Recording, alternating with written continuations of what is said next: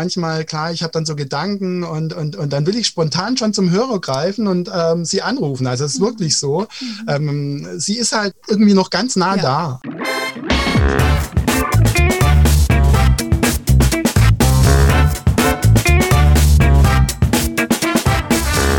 Ich begrüße euch super herzlich zum Her Money Talk, dem Geld- und Karriere-Podcast für Frauen. Wer hierzulande an der Börse anlegen will und Informationen dazu sucht, kommt an Beate Sander nicht vorbei. Beate Sander, für, zur Erinnerung für euch alle, hat erst im Rentenalter angefangen, Geld an der Börse zu investieren. Sie begann damals mit einem Startkapital von ungefähr 30.000 Euro und hat es innerhalb von 20 Jahren auf über 2 Millionen Euro gebracht. Ihr Wissen und ihre Praxis hat sie in vielen Büchern weitergegeben, darunter ihr bekannter Bestseller Der Aktien- und Börsenführerschein. Beate Sander war mehrfach in unserem Podcast und ist im letzten Jahr leider verstorben. Oh, heute darf ich ihren Sohn Uwe Sander bei mir begrüßen, denn Uwe führt ihr Vermächtnis weiter. Mit Uwe spreche ich jetzt, wie er ihr A, ihr Vermögen heute weiterführt, was er von seiner Mutter gelernt hat und welche Tipps er in seinem neuen Buch mit uns teilt. Herzlich willkommen bei uns im Podcast, lieber Uwe. Ja, hallo. Schön, dass es jetzt äh, geklappt hat. Äh, du bist ja schon wieder äh, ganz genauso fleißig wie deine Mutter und äh, schreibst fleißig Bücher und hast eine Webseite. Von daher sind wir jetzt mal gespannt, äh, was du uns zu erzählen hast. Du bist ja im, im echten Leben, sage ich mal, äh, auch Lehrer wie, wie deine Mutter, die war ja Realschullehrerin bevor sie ihre zweite Karriere an der Börse gestartet hat. Und du warst Wirtschaftskundelehrer und dann Dozent an einer Hochschule. So, was kam denn jetzt eigentlich zuerst? Deine Leidenschaft fürs Lehren oder für die Börse? Ja, eigentlich beides. Also zunächst mal war meine Leidenschaft äh, fürs Lehren da und ich habe mich auch ähm, in den 90er Jahren noch nicht so sehr für Börse interessiert, aber sehr stark eben für, für Politik, für internationale Beziehungen auch und auch für die Zusammenhänge der internationalen Wirtschaftssysteme aber natürlich auch für solche Aspekte wie Inflation, wie eben konjunkturelle Phasen. Also ähm, so indirekt war ich sozusagen schon in dem Bereich drin. Aber äh, Aktien zu kaufen war für mich in den 90er Jahren noch vollkommen unvorstellbar. Das war für mich in meiner damaligen Zeit eher so äh, vom Ansehen her etwas, ja, das haben Menschen gemacht, die im Golfclub sind, die Lacoste-Hemden getragen haben, die sehr reich waren. Also nichts äh, irgendwie ähm, was mich in irgendeiner Form da angezogen hätte. Aber das hat sich ja gewandelt. Ähm, ja. Seit, und wann hast du dann angefangen zu investieren? Also ich habe 2001 dann das erste Mal selber zugegriffen. Wir hatten eigentlich gerade so schon den Beginn der Dotcom-Blase. Also der neue mhm. Markt ist schon so am Abschmettern gewesen. Aber ähm, zuvor hat es eben auch äh, extremen Hype gegeben. Also damals war ja die Telekom-Aktie so als Volksaktie auch das erste Mal, dass Menschen ähm, im großen Stil auch neu an die Börse gegangen sind. Und der Kurs stieg und stieg und stieg und stieg und niemand konnte genug kriegen. Und als er dann über 100 Euro war, dann haben erst richtig viele noch zugegriffen, natürlich viel zu spät.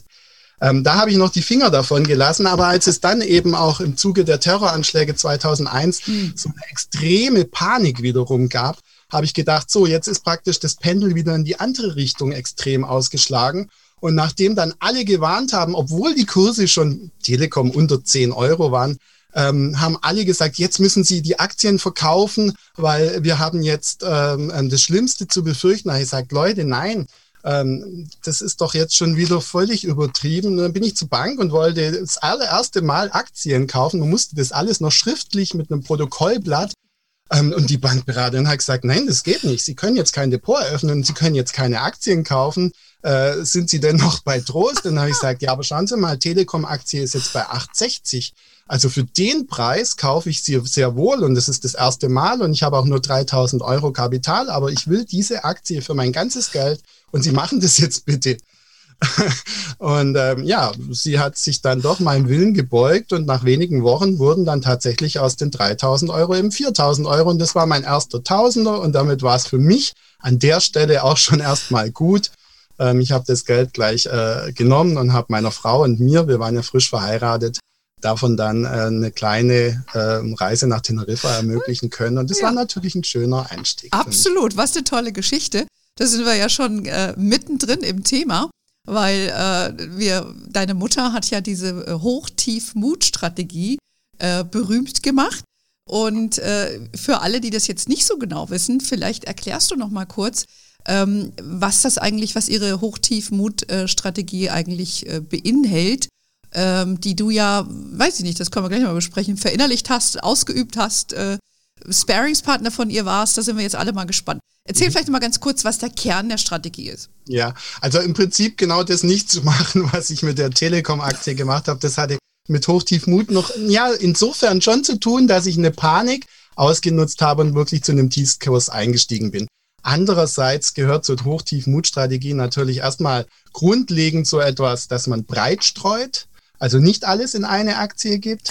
Hätte ich übrigens damals auch machen können, weil es war ja nicht nur die Telekom-Aktie so abgerauscht, sondern viele andere auch. Ähm, breite Streuung nicht nur nach ähm, Branchen und nicht nur nach Regionen, sondern, und das war auch bei Arte immer sehr wichtig, auch nach Unternehmensgrößen. Also nicht nur die ganz, ganz großen Dickschiffe, sondern auch die kleinen Wendigen mit reinnehmen.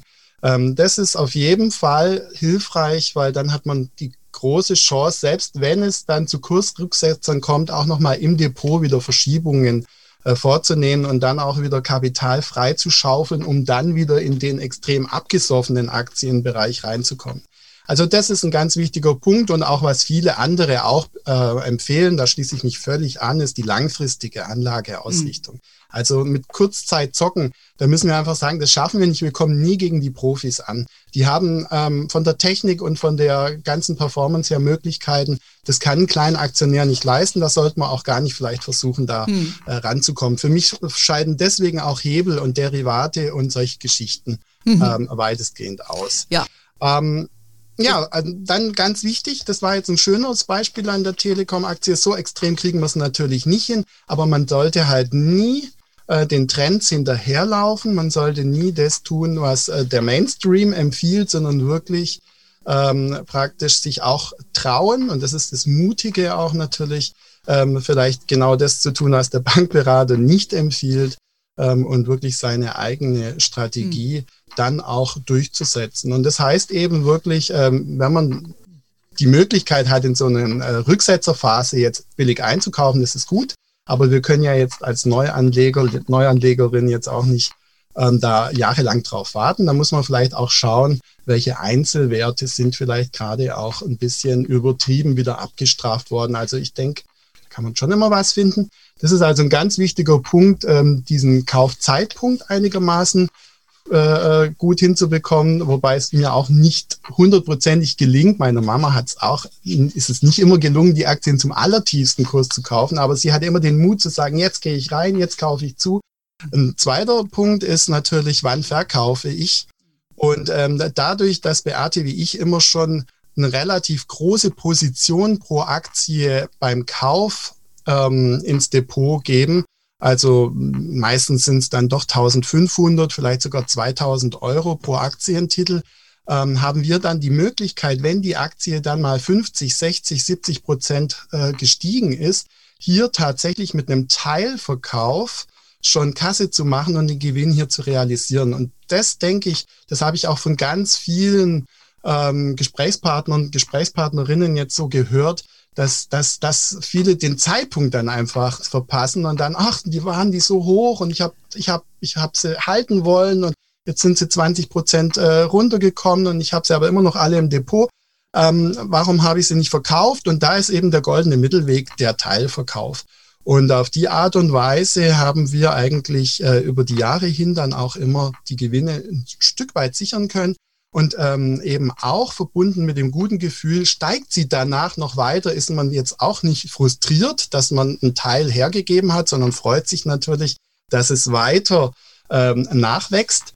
Und äh, wenn sie dann aber doch ein Stück weit runterkommen, wie jetzt bei mir zum Beispiel die Wasserstoffaktien nach den Teilverkäufen im Januar, ja, dann ähm, freue ich mich natürlich, dass ich den Teilverkauf wenigstens realisiert habe und warte dann einfach ab, ähm, bis sich auch die restlichen Aktien wieder. Ja, das äh, fand ich, äh, ich habe ja von deiner Mutter auch sehr viel gelernt. Ich meine, ich bin zwar ein alter Hase im, im, in, der, in der Branche und selber als Investorin, aber ich habe primär Fonds und ETFs ähm, und nur sehr wenige Einzeltitel. Und das, was du letzt eben beschrieben hast, ist so für mich auch immer der Knackpunkt gewesen. Ne? Und wann steigst du eigentlich aus? Und ich fand das sehr bezeichnend, ähm, was sie gesagt hat, dass man dann einfach so einen Teilverkauf macht Und äh, ich praktiziere das jetzt seither auch. Ich gucke dann, okay, dann nehme ich ein bisschen was mit und investiere es woanders. Aber sie hat ja auch immer gesagt, äh, nur dann verkaufen oder wenn, wenn du weißt, wenn du was Gescheites neu investieren kannst. Ja, oder du brauchst das Geld. Also das ist ja dann was anderes, dass man das mal äh, mitnimmt. Also das äh, fand ich sehr bezeichnend. Und wie du sagst, ähm, ja, man muss aber dann auch mal einen Cut machen. Ja, weil dann da ist die Versuchung groß zu sagen, hey, das geht noch weiter. Ja, mhm. und aber ich glaube, da muss man sich ein bisschen selbst disziplinieren, ähm, wenn man das erfolgreich machen will. Aber ich sag mal so zusammengefasst, ähm, breit streuen, ja, äh, nicht, es war ja auch immer ein Spruch deiner Mutter, breit gestreut, nie gereut, ja. Ja, ähm, und genau. das nicht nur eine Aktie, sondern mehrere und, und dann auch mal mutig nachkaufen, wenn es runtergeht, wenn man weiter von der Aktie halt auch überzeugt ist und dann aber auch äh, mutig genug sein, sozusagen Teilverkäufe mitzusehen und wieder reinvestieren. Habe ich das so zusammengefasst in, äh, in a nutshell? Ja, das ist ein ähm, Teil davon. Ich habe es im Buch in dem ganzen Kapitel noch beschrieben. Es sind noch viel mehr Aspekte da drin. Natürlich auch dieses Trends erkennen. Ähm, das Wort äh, Megatrends macht ja immer äh, jetzt die Runde, aber da äh, läuft man halt doch auch meistens hinterher. Alle sprechen von Elektromobilität. Ähm, ich denke jetzt darüber nach, wie recycelt man denn eigentlich später mal die ganzen Akkus und kommt dann vielleicht auf so einen Wert wie Umicore aus Belgien. Der ist im Moment jetzt noch nicht so heiß gelaufen, aber ich sehe da Potenzial oder bei Wasserstoff. Alle äh, haben jetzt auf Wasserstoff gesetzt, sehr, sehr, ähm, sind da sehr groß eingestiegen. Der Wert oder viele Werte von Wasserstoffaktien scheinen mir jetzt auch schon ein wenig überhöht, obwohl es ja auch jetzt Rücksätze gegeben hat. Jetzt ähm, wissen wir alle, es gibt eine Bahnstrecke zwischen Shenzhen, China und Duisburg in Deutschland. Ähm, es gibt aber auch in anderen Kontinenten Bahnstrecken, in den USA zum Beispiel, Güterzugverbindungen zwischen der West- und der Ostküste, die werden aber noch nicht sehr stark genutzt, aber da sehe ich ein Potenzial für die okay. Zukunft. Ähm, Güter gehören auf die Bahn, ja, das ist ein alter Slogan, auch noch aus mhm. den 80er Jahren. Aber vielleicht äh, wird da auch was passieren. Und äh, da denke ich jetzt zum Beispiel auch an eine Union Pacific, äh, mhm. eine Bahngesellschaft aus den USA, die mhm. habe ich jetzt in meinem Depot. Also ähm, mal sehen, ob die dann in vielleicht ein, zwei oder vielleicht auch erst in drei Jahren hochgehen. Aber ich denke, äh, sowas ist auch wichtig, dass man also selber noch mal ein bisschen vielleicht noch einen Schritt weiter denkt. Kostet natürlich ein bisschen Zeit, macht aber schon Sinn, denke ich. Und ähm, ich weiß auch nicht, meine Mutter hatte zum Beispiel eine Aktie von TradeGate, ähm, von, ja, und, und äh, die ist über die ganzen Jahre eigentlich immer so ja, verharrt an der Seitenlinie, hat sich nicht groß entwickelt und jetzt irgendwann im, im, im äh, letzten Jahr, kurz nachdem sie gestorben ist, ist diese Aktie richtig mhm. hochgegangen. Ähm, das ist dann, ich würde es mal als Schläferaktie bezeichnen und sowas ähm, ins Depot zu nehmen, bedeutet natürlich auch, man muss es aushalten, dass da vielleicht ein, zwei Jahre nichts passiert. So war es ja auch bei ihr bei Nemetschek, bei Sartorius. Ja. Und dann auf einmal geht's hoch, hoch, hoch und hört überhaupt nicht mehr auf zu steigen über äh, manchmal mehrere Jahre hinweg. Also das ist ähm, sicherlich auch ein, ein Punkt, der ist natürlich auch schwierig, dem ähm, um dem gerecht zu werden, brauchen wir unheimlich viel Zeit, auch wahrscheinlich für die Recherche und auch für natürlich die Beschäftigung mit Zusammenhängen, globalen Zusammenhängen. Das Nichtsdestotrotz, ich habe jetzt auch meine Cashquote ein bisschen erhöht, das sage ich auch ganz mhm. ehrlich. Ähm, also im Moment 70, ähm, 80 Prozent in Aktien investiert zu sein, halte ich für nach wie vor sinnvoll, vor allem wenn man es so breit streut und mischt. Ähm, ähm, wenn man jetzt nicht so viele Werte im Depot haben kann, finde ich auch die ETFs eine hervorragende Idee. Für Menschen, die überhaupt auch was ansparen, sind äh, ETF-Ansparpläne hervorragend. Die kriegt man inzwischen bei manchen Banken, äh, wie bei der ING zum mhm. Beispiel, kostenlos. Also man hat ja wirklich eine ganz tolle Auswahl ja. und ähm, jeder muss eben auch selber verantworten ja auch und aber auch selber entscheiden, was ist für mich das Passende und was geben meine ähm, finanziellen Möglichkeiten auch her. Auf Pump jedenfalls, das muss ich auch nochmal ganz mhm. klar sagen, niemals, never, ever auf Pump Aktien kaufen geht überhaupt gar nicht. Ja, absolut. Ich meine, äh, man sollte auch nochmal vielleicht der guten Ordnung halber sagen, dass weder du noch ich Anlageberatung betreiben, ja. sondern ne, wir, wir liefern Informationen für jemanden, der sich für dieses Thema interessiert und, und äh, das, da gibt es ja sehr, sehr viele, die sich dafür heutzutage interessieren, aber ähm, Empfehlungen können wir natürlich keine aussprechen. Ne? Das sollte man vielleicht nochmal an dieser Stelle sagen. Aber du hast ja schon jetzt wesentliche Sachen auch ähm, gesagt. Jetzt einfach mal von der Strategie, jetzt mal abgesehen, die du in dem Buch beschreibst, die deine Mutter gelebt und praktiziert hat, die du ja im Kern auch fortführst.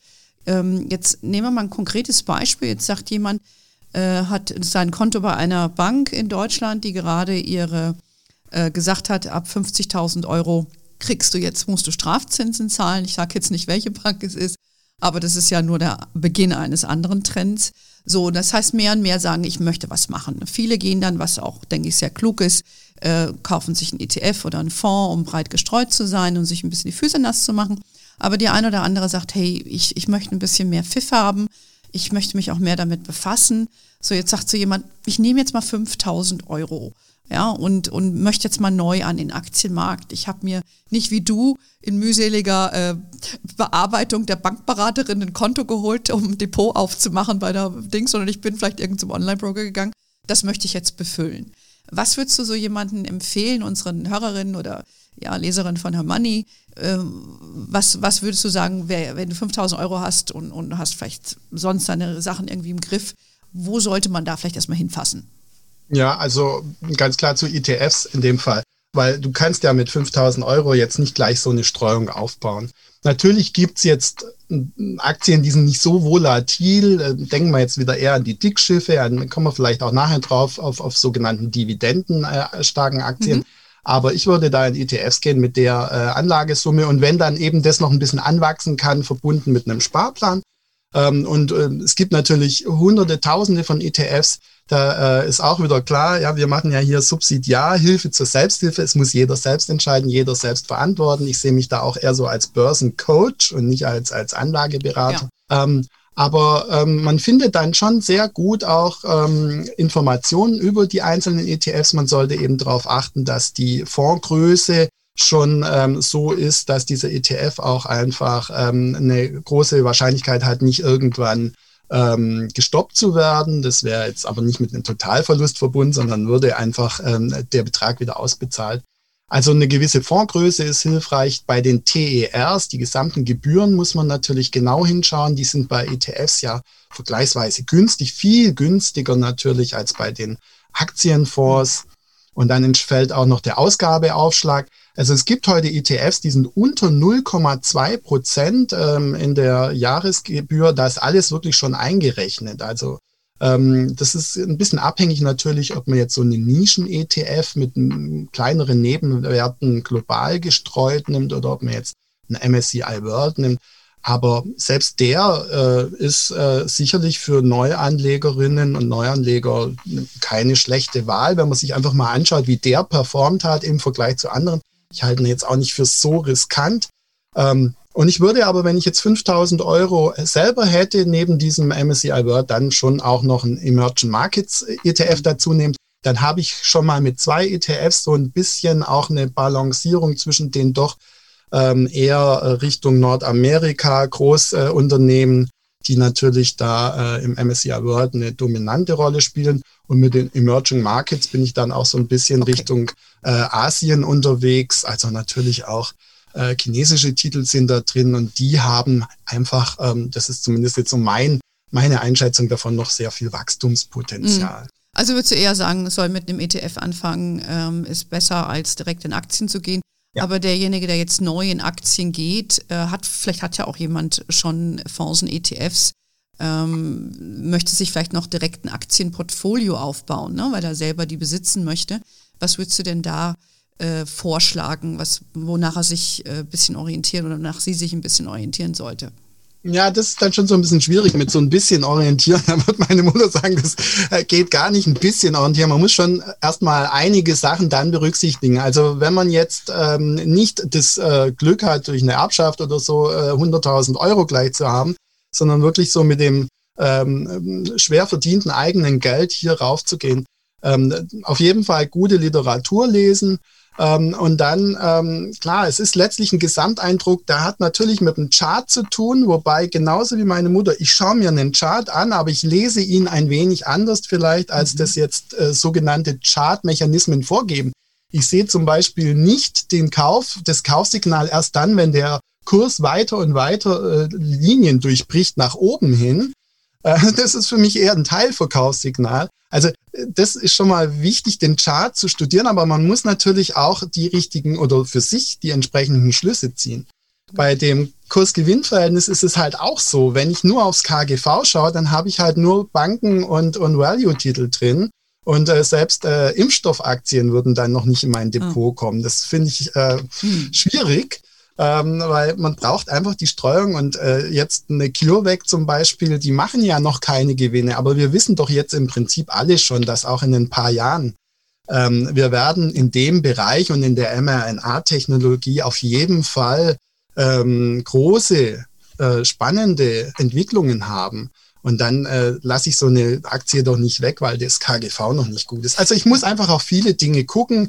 Ähm, natürlich, wenn ich dann mehrere Aktien kaufen kann, dann nehme ich natürlich solche, bei denen auch schon diese Kennzahlen gut sind, also hoher Buchwert, das KGV möglichst nicht viel äh, höher als 20. Ich schaue mir natürlich ein bisschen die Marktlage an. Ich gucke mir auch den Firmenhintergrund an. Mhm. Ähm, und ähm, dann hole ich solche Aktien ins Depot und ich nehme aber eben auch solche, bei denen es eher um den Eindruck der Zukunftsfähigkeit geht. Und wenn ich das in eine gute Mischung bekomme, dann ähm, habe ich zwar immer noch ein Verlustrisiko, aber ähm, ich habe es ja jetzt auch über die 20 Jahre hinweg selber an mir, aber auch an meiner Mutter verfolgt. Ähm, den Markt kann man, behaupte ich, weil ich so erlebt habe, durchaus auch als Privatanlegerin, als Privatanleger schlagen. Gut. Also das heißt ja immer, das wäre nicht möglich, aber ja, aber das ist ja, sieht man ja an deinem Beispiel und an dem Beispiel deiner Mutter, ähm, weil sie das ja auch sehr konsequent betrieben hat, ihr ja auch, aber ihr verbringt auch damit sehr viel Zeit. Das hat deine Mutter ja auch immer gesagt, ne? weil sie hat ja auch erst im Rentenalter damit angefangen, nachdem ihr schon groß wart, ja, du hast ja noch eine Schwester, äh, hat sie sich ganz brauchst ein neues Hobby, ja. ähm, und äh, das ist aber auch wichtig, ne? Also entweder, ich sage mal, man kann sich ja mal ein bisschen die Füße nass machen, indem man vielleicht mal so einen Titel kauft weil man einfach das mal ausprobieren möchte oder weil man bei dem Unternehmen vielleicht arbeitet oder einfach die Turnschuhe einem gefallen und man kauft sich das Unternehmen oder das kann man ja mal ein bisschen mit wenig Geld ausprobieren, aber äh, wenn man es ein bisschen professioneller betreibt, dann muss man einfach auch diese Kennziffern, die du beschrieben hast, äh, vielleicht ein bisschen im Blick haben und nicht nur das, was einem jetzt äh, persönlich äh, so gefällt, sondern es ein bisschen Allrounder-mäßig betrachten. Aber lass uns doch mal äh, ein bisschen konkreter werden. Du hast ja jetzt auch dein das neue Buch äh, veröffentlicht ähm, dass deine Mutter angefangen hat zu schreiben oder ihr gemeinsam, ich weiß gar nicht genau, und du hast es zu Ende geschrieben. Ja, das heißt, da äh, die besten Aktien findet man nicht im DAX. Ähm, was, was genau erwartet denn die Leserin in, in diesem Buch und, und was für Vorschläge machst du denn da, wie es jetzt, ja, wie man sich positionieren soll, wenn man nicht im DAX gucken will? Ja, also man sollte natürlich auch in den DAX gucken.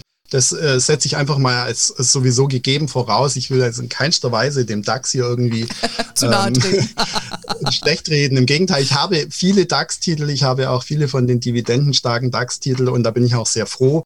Und ich habe auch sogar einen DAX-Titel zugekauft, das ist auch gleichzeitig ein Tech-DAX-Titel, nämlich äh, SAP. Hm. Das hat übrigens meine Schwester auch gemacht. Also die ist ja jetzt genauso wie ich natürlich auch so schon dabei, so ein Börsenfieber zu entwickeln. Ich habe ja auch schon so ein bisschen im Spaß gesagt, sollen wir es nicht zusammen vielleicht sogar, ja, weil sie ist ja auch, ähm, klar, gerade als Frau natürlich auch in der Börse, denke ich, ist es ganz wichtiges Signal, was meine Mutter da auch gesetzt hat.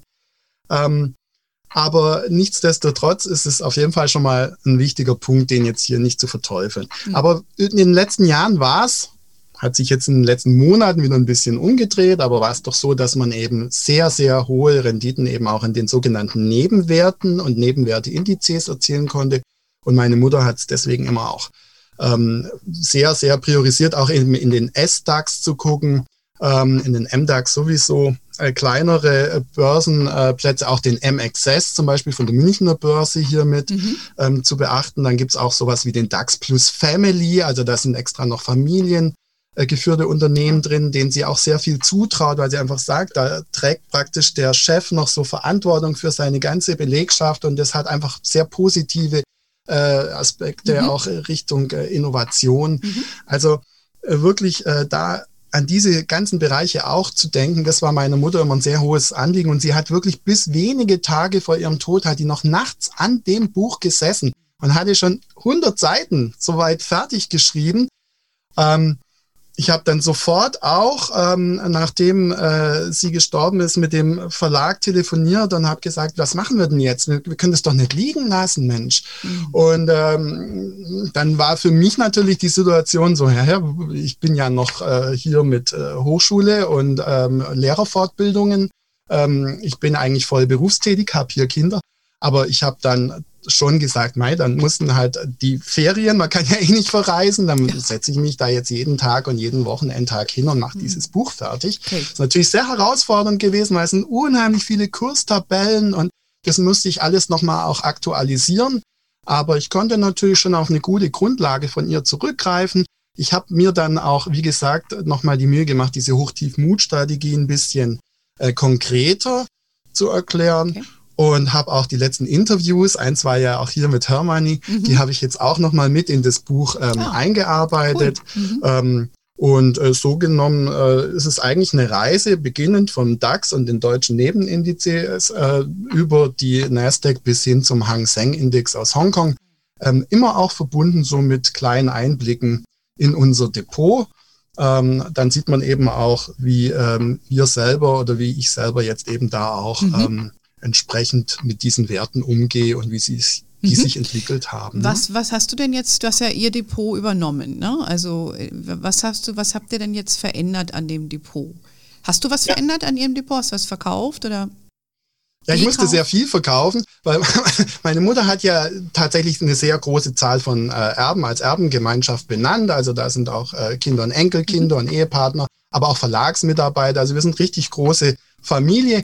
Hintergrund war natürlich auch, sie hat gesagt, jeder muss auch Leistung bringen. Also es kann jetzt nicht sein, dass der Sohn äh, jetzt hier von den gut zwei Millionen die Hälfte erbt und dann nichts mehr macht und nur noch in der Hängematte faul rumliegt. Also wer meine Mutter kennt, nee, geht gar nicht. Ja, Bei ja. den Enkelkindern auch ganz klar, das Geld wird nicht verjubelt, sondern es gibt's für Studium und Aus oder Ausbildung. Mhm. Ja? Also sie hat da schon auch konkrete Vorstellungen gehabt. Und ähm, dadurch ist es jetzt natürlich so, dass ich kein, das muss ich auch ganz klar sagen, kein Millionär bin, weil ich gar keine Ach. Millionen habe. Ich meine, wenn, wenn sich das Depot so gut entwickeln sollte, wie es bei ihr immer war, dann werde ich irgendwann vielleicht schon mal Millionär, aber da muss ich dann noch einiges für tun. Ah ja, ich, das also. war jetzt auch eine Frage gewesen, wie fühlt es sich an, äh, Millionär zu sein? Das bist du gar nicht, also streiche ich die Frage. Ja, äh, fühlt sich wahrscheinlich besser an, kein Millionär zu sein, dann hat man auch nicht so viel Neid von den äh, mhm. anderen Menschen ich muss mir das jetzt aufbauen, aber ich habe natürlich trotzdem, und das muss man auch sagen, also ich habe natürlich trotzdem immer noch äh, viel und ähm, das sind jetzt mehrere hunderttausend, also es ist schon viel natürlich, aber ähm, es ist jetzt nicht so, dass ich jetzt nicht mehr äh, selber irgendwie Leistung bringen okay. müsste. Musst du selber arbeiten. Also ich musste reduzieren, aber die Architektur des Depots war natürlich an sich perfekt. Mhm. Und dann war erstmal klar, ähm, also auch Teilverkäufe, die Titel die werden reduziert, aber so in der Gewichtung zunächst mal ähnlich belassen. Das war der erste Schritt. Ein paar Sachen habe ich natürlich schon, also ja, ich bin etwas ähm, in, in, vielen Dingen ganz ähnlich, aber ich habe zum Beispiel keine Look Oil Aktien oder sowas mhm. haben wollen, keine Zigarettenaktien. Bin froh, dass ich es äh, geschafft habe, mit dem Rauchen aufzuhören. Ähm, da bin ich wirklich äh, stolz drauf und deswegen ist so Zeugs mal rausgeflogen. Aber ansonsten ähm, habe ich es erstmal so gelassen und habe dann behutsam auch ähm, zugekauft. Ne? Okay, weil ich habe in, deinem, in dem Vorwort äh, von deinem Buch äh, auch gelesen, dass du äh, geschrieben hast, deine eigenen Gewinne aus nachhaltigen Aktienwerten sind beträchtlich. Da habe ich dann mal daraus geschlossen, ähm, dass du dann doch eher grün angehaucht bist. Ähm, ich sag mal vielleicht auch deutlich grüner als deine Mutter weil die war ja doch sehr pragmatisch vom Ansatz her, was jetzt nachhaltiges Anlegen angeht. Wie, wie, wie siehst du das? Ja, also wir sind ja aus Baden-Württemberg und meine Mutter und ich zusammengenommen sind schwarz-grün. Das kann man schon mal so sagen. Und, und, damit sind wir eigentlich ja auch so, repräsentieren wir das Ländle. So. Aber schwarz-grün reicht natürlich nicht, weil wir haben ja tief verwurzelte liberale Komponenten. Das ist ganz klar. Wer von uns beiden lässt sich gerne bevormunden oder gängeln? Niemand, ja. Also äh, von daher kann man das jetzt politisch so schon mal gar nicht im Spektrum so abbilden. Da ist alles drin. Ähm, allerdings haben wir uns natürlich auch so gegenseitig ein bisschen abgefärbt. Also meine Mutter ist definitiv ergrünt. Ich war völlig überrascht, wie sie mir dann auch, gerade was diese Klimakipppunkte und so angeht, mit welcher ähm, äh, Bedeutung oder welcher Bedeutung sie dem Ganzen beimaß. Also da war sie schon richtig ähm, mhm. klar auch äh, aufgestellt wieder, was ich auch gut fand. Äh, umgekehrt bin ich viel äh, bodenständiger auch geworden, ja. Also auch in meinem An äh, eigenen Anlageverhalten, aber auch äh, ja hier im Reihenhäuschen, ähm, zwei Kinder, also alles, alles ähm, so, wie es meiner Mutter natürlich auch gefallen hat. Also von daher sind wir uns da schon irgendwie im Laufe der Zeit auch näher gekommen. Und natürlich ähm, grüne Aktien ähm, mit diesen ESG-Kriterien jetzt mhm. ist immer ein bisschen schwierig natürlich, ja, was ist da noch wirklich grün und was ja. ist Greenwashing, das mhm. ist sehr schwer abzugrenzen. Mhm. Und wenn jetzt, sage ich mal, jemand, der da ganz, ganz äh, die Messlatte hochlegt, in mein Depot blicken würde, ja, der wird ja schon bei der Bayer-Aktie sagen, was mhm. hast denn da drin, okay. Glyphosat und so weiter. Und ich habe sagen, ja gut, aber die machen jetzt auch wieder was mit CureVac. Und Linde zum Beispiel ist auch im Wasserstoff drin. Also ähm, so die Guten und die Bösen so wirklich in zwei Hälften zu teilen, ist schon schwierig. Aber es gibt einfach gewisse Sachen, die kommen für mich jetzt nicht in, in die Tüte. Also Russland fällt gerade wirklich völlig aus für mhm. mich und ähm, Ölaktien äh, halte ich auch für gar nicht äh, langfristig zukunftsfähig. Und jetzt beim Wasserstoff hatte ich tatsächlich richtig hohe Gewinne ja auch schon mhm. drin, habe sie aber dennoch teilverkauft ähm, ja, und andere Aktien, die meine Mama zum Teil auch schon hatte, aber die ich jetzt noch weiter zugekauft habe, sind die Tucci Energy. Ähm, aber ich finde auch die äh, BID, die Build Your Dreams aus China, ähm, ist jetzt auch eine Aktie, die haben sehr, sehr viel auch ähm, Entwicklungen im Bereich Wasserstoff, ähm, Solarforschung. Also man darf auch hier China nicht ganz aus dem Blick lassen. Es ist ein autoritäres Regime, politisch geht gar nicht, ganz klar. Aber ähm, in Richtung Umweltschutz ähm, ist das schon was anderes. Also da muss man schon auch zugestehen, dass China da äh, auf dem Weg ist, weil China natürlich auch weiß mit seinen über eine Milliarden äh, großen äh, Bevölkerung, ähm, sie müssen Sie müssen da äh, Entwicklungen voranbringen. Ähm, sie kriegen es ja am eigenen Leib zu spüren was ansonsten ähm, eben ja. für Szenarien drohen. Ja, ja, so grün zu investieren ist, ist äh, nicht ganz einfach. Also du hast halt deine Beliefs, also deine, deine Glaubenssätze, die du versuchst umzusetzen. Ich glaube, so wollen das die meisten machen. Aber es ist eben nicht ähm, ja, schwarz-weiß oder grün, grün, grün, dunkelgrün. Da gibt es ja viele Schattierungen und ähm, auch weil du sagtest, die Ölbranche, natürlich äh, kann man die verdammen, aber wenn man mal beobachtet, diese Unternehmen sind ja auch nicht naiv und äh, stellen sich ja auch anders auf inzwischen. Das ist halt auch eine Frage, will ich in die Transformation rein investieren ne, und nehme zur Kenntnis, dass sie noch Gewinne erwirtschaften mit Öl oder, ne, also das ist, das ist nicht so eine ganz einfache Frage. Ne? Also wir haben da Webinare schon gemacht mit über 1000 Frauen, die sich angemeldet mhm. haben, weil es so ein großes Thema ist und äh, das wird auch noch, wird uns noch sehr, sehr lange begleiten. Und wir haben ja jetzt auch eine, eine ne, mit dem anstehenden Bundestagswahlkampf wird es auch interessant werden, wie das bei uns in Deutschland ist. Also das bleibt das Zukunftsthema schlechthin und ja. äh, wie man das dann auch bedient und investiert. Aber für dich war es immer schon ein Thema. Also du warst der grüne Part und deine Mutter war der schwarze Part. Das habe ich jetzt mal so verstanden. Ja, und am Schluss waren wir beide schwarz-grün. Genau, weil habt ihr euch angenähert. Mit, mit liberalen ähm, äh, Grundsätzen, ganz wichtig auch, ja. Ja, ja, liberal ist, ist, ist auch wichtig. Ich selber bin ja auch bei der FDP aktiv, kann man ja auch nachlesen.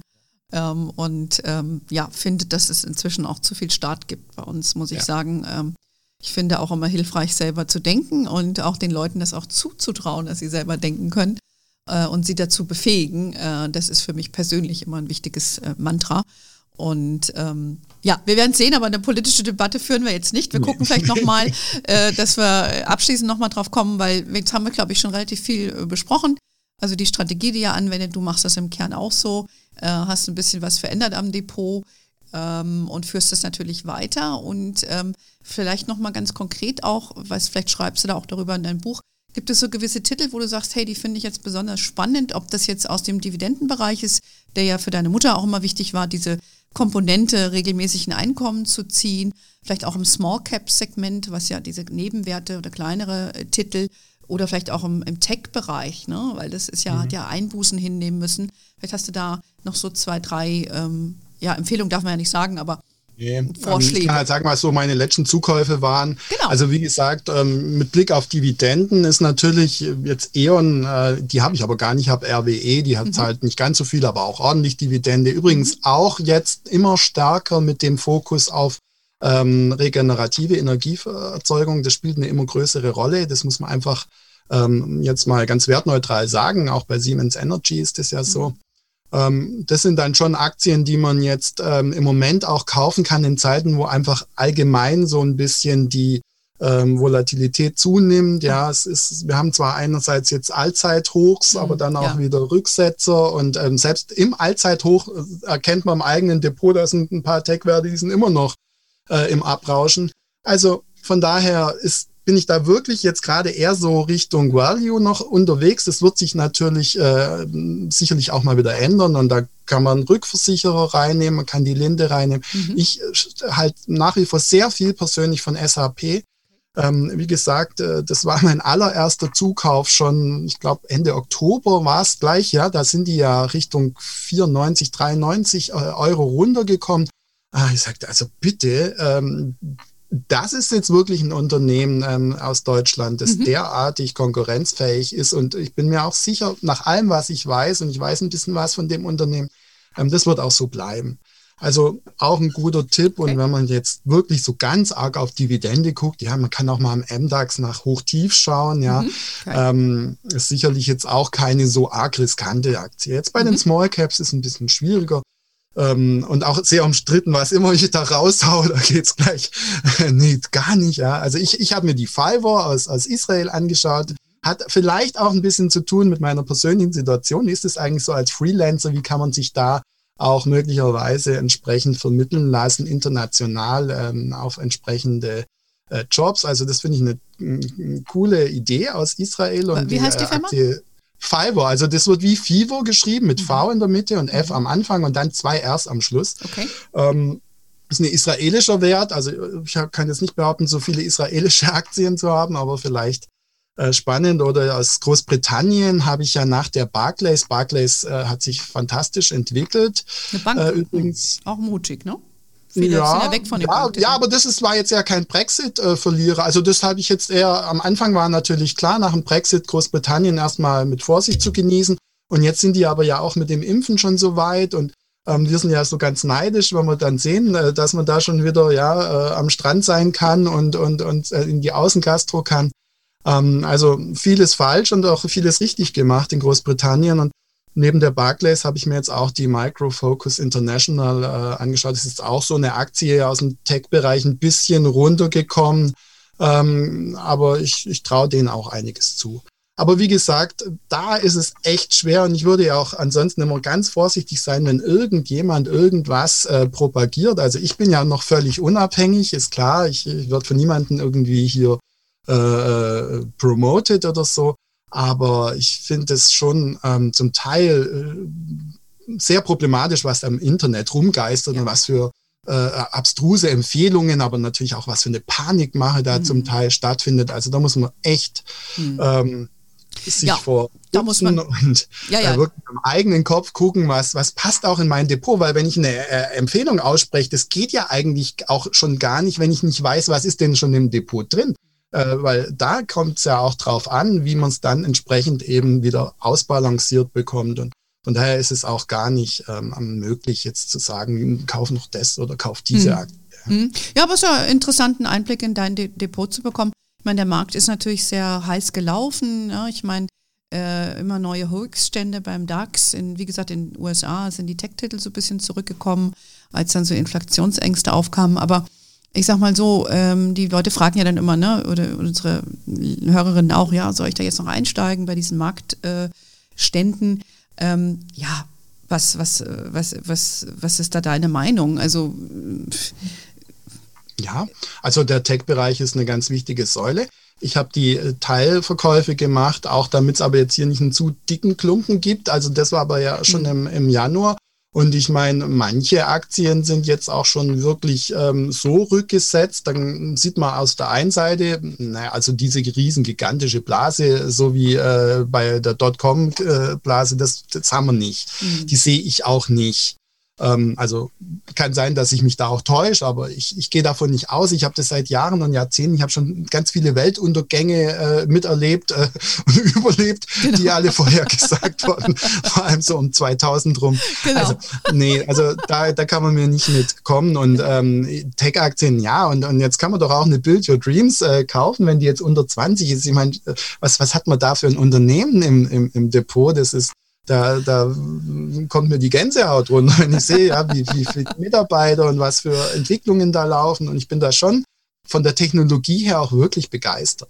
Also nein, ähm, gehören auf jeden Fall rein. Und wenn man jetzt ein größeres Depot hat und da ist jetzt nur Value und nur DAX und sowas, dann guckt man halt doch auch mal an die Nasdaq und, und, und, und nimmt da was ja. dazu. Also auf jeden Fall. Ja, vielleicht noch eine kurze Einschätzung von deiner Seite zu dem allgemeinen Crypto-Hype. Gibt es ja ganz vielen, so Bitcoin. Es, es ging ja diese neue Börse an den an die Aktie Quatsch umgekehrt. Ja die neue Börse ging an die Börse eigentlich ne? Äh, Coin äh, hieß es? Coinbase oder so? Coinbase ja. Coinbase genau. Und äh, ist ja unheimlich äh, unheimliche Bewertung schon. Wie, wie äh, bist du ein Fan von Krypto? Siehst du da eine Zukunft, in, in diese Währungen zu investieren? Also das sind schon zwei Fragen und die muss ich schon differenziert beantworten. Also ein Fan von Krypto bin ich noch nicht, aber ich bin sehr neugierig, ich bin sehr interessiert daran. Mhm.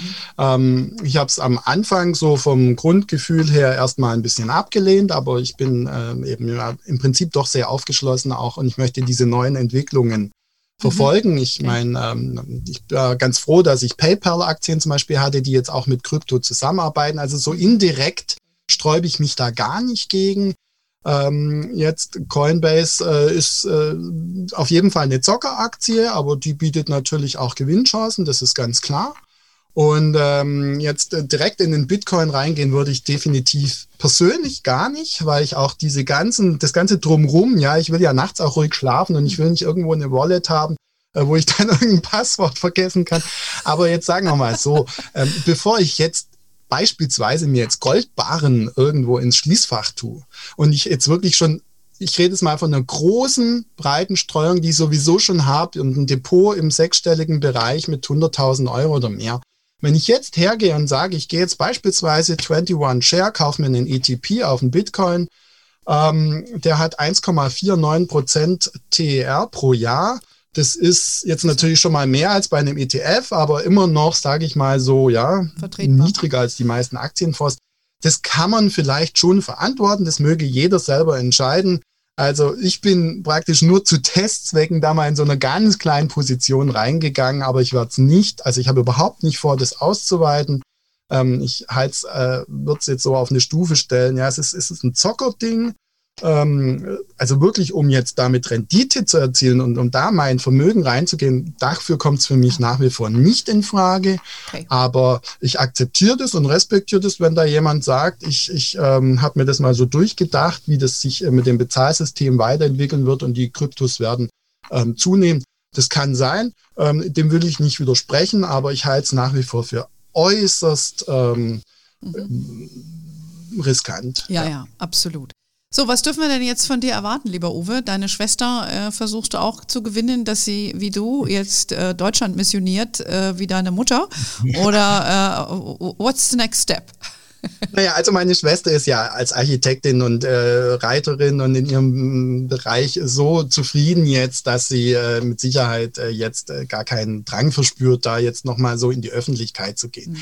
Bei mir ist es jetzt äh, ein bisschen äh, spannend natürlich, weil ich ja im Prinzip verbeamtet gewesen bin und jetzt meinen Entlassungsantrag bereits schon mhm. abgegeben habe. Und dann möchte ich halt freiberuflich äh, im Prinzip äh, schon auch ein Stück weit das weitermachen, was ich bislang gemacht habe. Also an der Pädagogischen Hochschule zum Beispiel bin ich gerne weiterhin dann ähm, eben auch äh, als Dozent tätig. Aber mich reizt jetzt schon auch ähm, möglicherweise ähm, mehr Zeit auch eben in diesen Börsenbereich zu investieren und ähm, dann eben auch im Bereich Börsencoaching, also keine Anlageberatung oder sowas, aber einfach so die Zusammenhänge eben auch ähm, zu erklären in Büchern, in äh, mhm. ähm, Podcasts oder eben ja. dann auch äh, in einer anderen Form. Das finde ich schon sehr reizvoll und äh, da habe ich jetzt auch richtig Bock drauf. Und jetzt schauen wir mal, ob das dann ähm, alles so klappt. Das wird man ja dann sehen. Ja? Und ähm, auch ein Buch, ja, jetzt habe ich dieses Buch natürlich äh, fertig geführt Und ähm, der nächste Schritt ist ja dann eigentlich ähm, schon auch der, so ein ganz eigenes vielleicht aufzulegen. Mhm. Ähm, das wäre auf jeden Fall auch eine Möglichkeit, die ich mir mal im Hinterkopf behalten möchte. Das hört sich doch sehr, sehr spannend an. Also dann können wir noch einiges von dir erwarten. Dann können wir dich ja gerne nochmal einladen als einer unserer wenigen männlichen Gäste hier bei uns im Podcast. Ähm, ja, vermisst du deine Mutter so ein bisschen als Sparing-Partnerin auch? Weil ich denke mir, ihr habt euch sicherlich da rege darüber ausgetauscht, oder?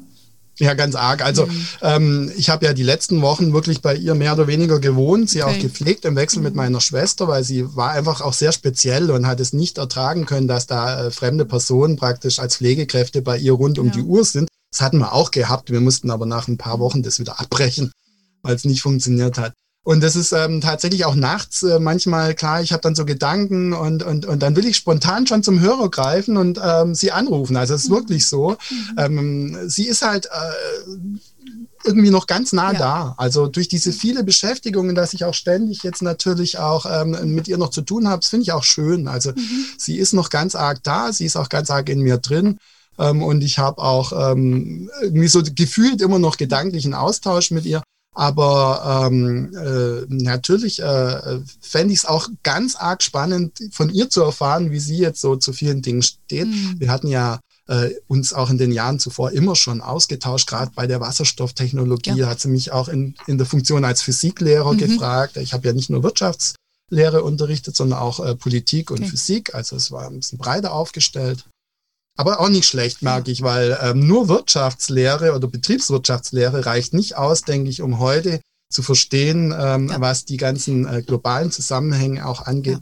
Also da ist ein gewisses technisches Verständnis genauso wichtig wie ein psychologisches und aber auch tatsächlich ein ähm, global politisches. Ja. Also im Prinzip gehört hier doch alles irgendwie so rein und vielleicht ist das auch hm, für uns Lehrer deswegen gar nicht so die aller, aller schlechteste ähm, Idee sich mit, mit, mit ähm, mhm. Börsenbereich näher zu befassen. Ja. ja. Also ich finde es toll, doch ein tolles Geschenk, dass äh, deine Mutter und du so eine innige Beziehung hattet, die sich auf so vielen Ebenen abgespielt hat. Und äh, das finde ich sehr, sehr schön, weil wie du weißt, habe ich ja selber zwei Kinder und, und einen Sohn, der auch mit mir äh, hier arbeitet bei Her Money.